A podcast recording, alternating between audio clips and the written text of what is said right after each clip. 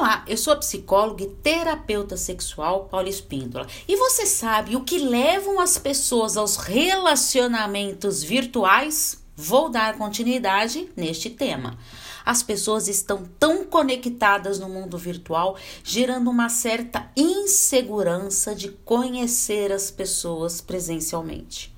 Essa insegurança e timidez pode levar algumas pessoas a criarem um perfil falso, o famoso fake.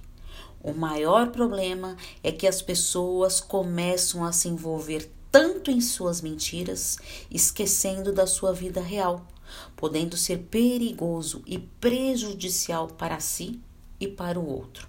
São vários motivos que levam as pessoas a ir em busca de relacionamentos virtuais.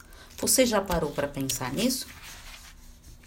Então vamos a eles: timidez, solidão, facilidade de conhecer as pessoas, carência afetiva, busca de atenção, desejo de vivenciar uma vida imaginária, até idealizada. E também aquelas que vão pelo motivo de traição. É importante ressaltar que só o virtual não se sustenta, tem que trazer para a realidade.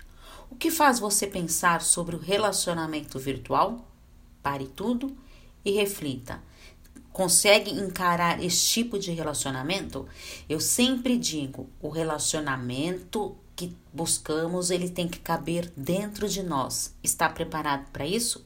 Estou à disposição para os atendimentos online. É só enviar uma mensagem no meu WhatsApp no 11 98313 2371. Um grande abraço. Tchau, tchau.